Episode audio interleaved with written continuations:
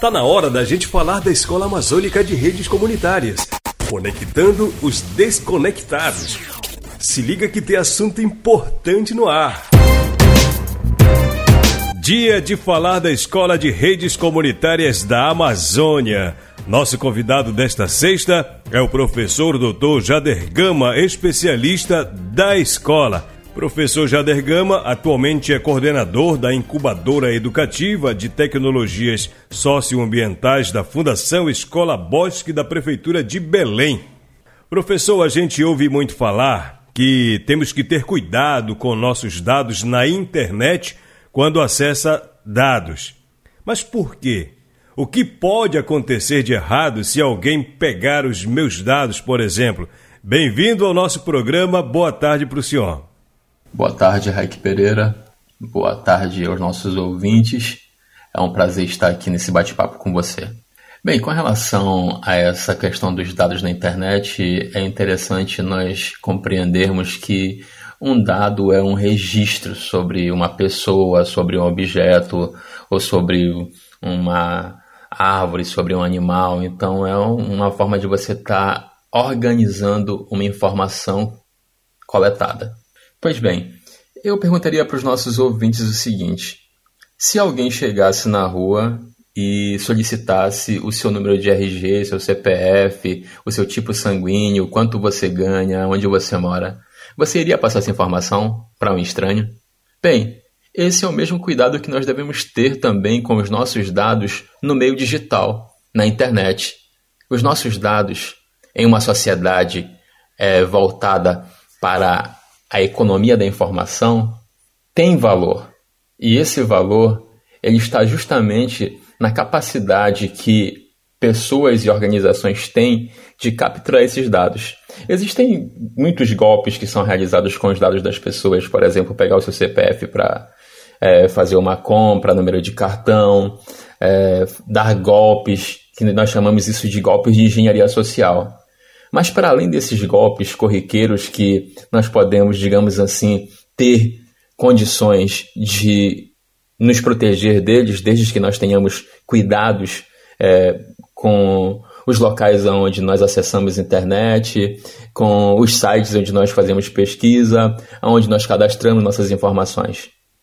Para além disso, existe uma outra forma de captura de dados que todos nós estamos imersos, né? que é, a maneira como as operadoras telefônicas, mas principalmente as chamadas redes sociais, elas capturam as nossas informações, inclusive com a nossa licença, né? Nós autorizamos isso porque quando você é, instala um aplicativo no seu celular e você não lê aquelas letrinhas pequenas, mas ali você está autorizando aquela plataforma, aquele aplicativo, a capturar os seus dados e esses dados são utilizados de uma maneira a gerar receita para essas corporações.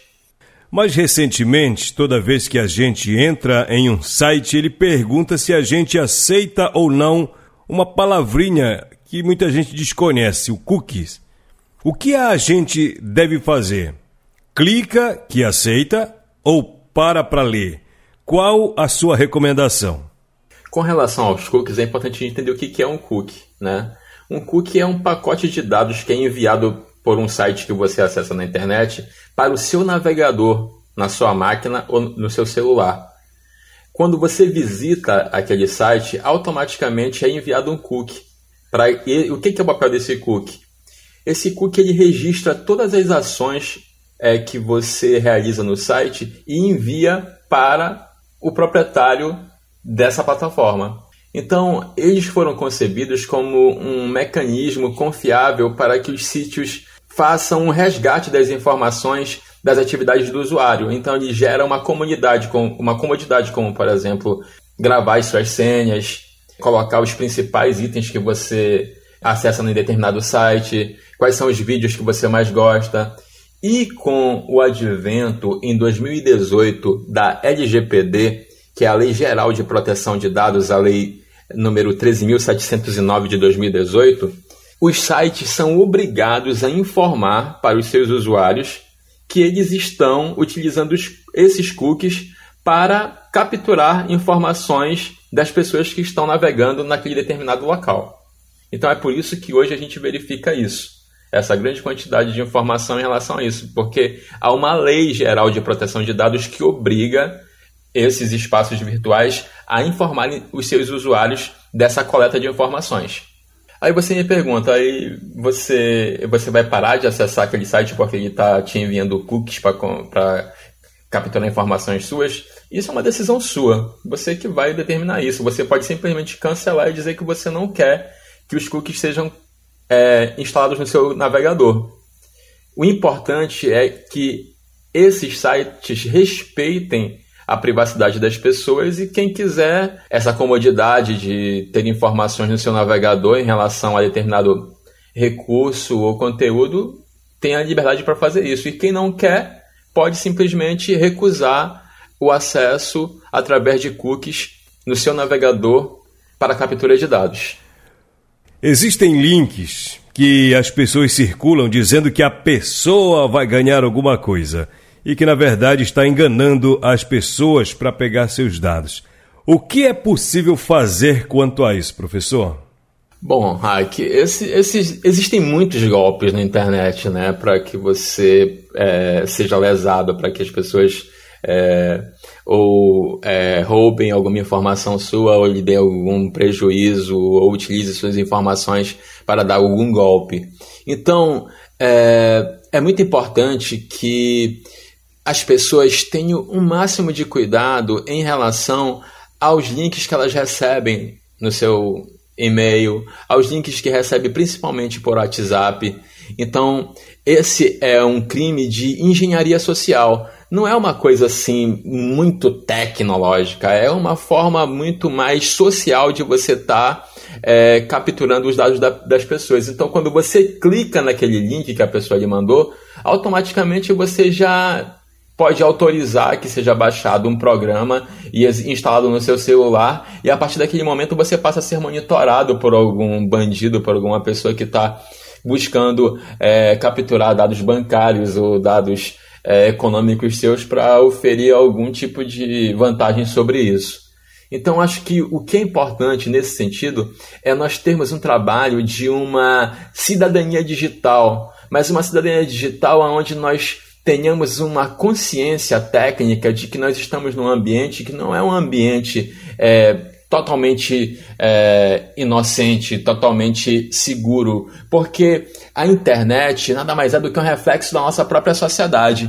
Então, se você tem é, estelionatários, você tem pedófilos, pedófilos, você tem é, bandidos no mundo real, com certeza eles também vão ter uma atuação no mundo virtual. Então, acho que esse é um debate muito importante para a escola de redes é, e eu convido é, professores, pesquisadores, comunitários, lideranças juvenis a atentarem para a questão da cidadania digital, principalmente nesse aspecto de tomarem uma consciência tecnopolítica e saberem de todas as implicações que tem do uso de ambientes virtuais é, de corporações e desses golpes que nós estamos, que qualquer um de nós está sujeito.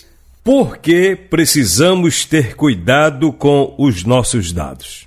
Meu caro Raik, eu diria que nós precisamos ter cuidado e zelo com nossos dados por uma questão de privacidade e por uma questão também, falando pelo aspecto governamental, por uma questão de soberania digital. Né?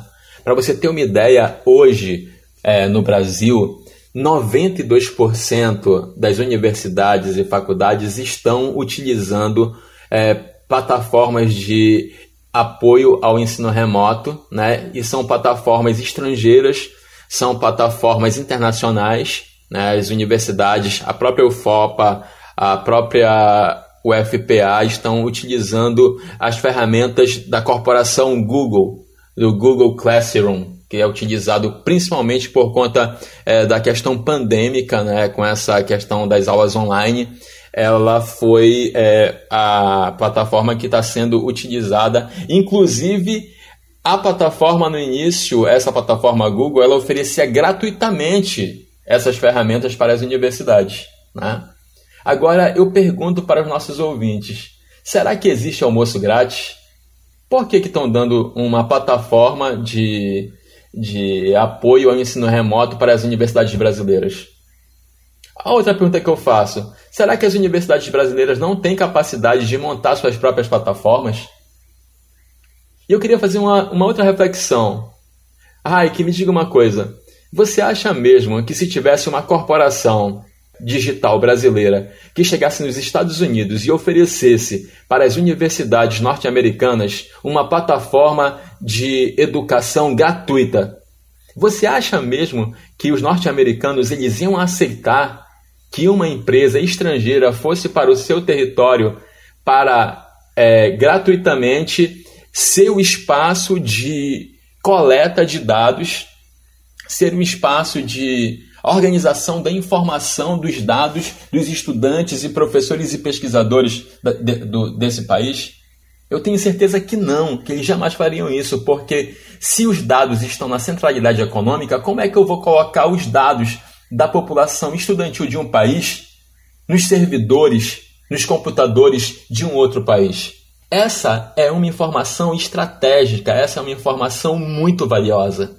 Então, é muito importante que a gente tenha cuidado com nossos dados, não somente com relação aos nossos dados pessoais, mas principalmente aos nossos dados educacionais, os nossos dados públicos. É um desinvestimento você aceitar que uma universidade utilize uma plataforma estrangeira por mais gratuita que seja, porque essa gratuidade ela não existe. Se você não está pagando, como eu falei anteriormente, você é o produto. E quando você não desenvolve tecnologia, você cria uma dependência tecnológica. E nós estamos num caminho muito ruim de dependência tecnológica dessas grandes corporações.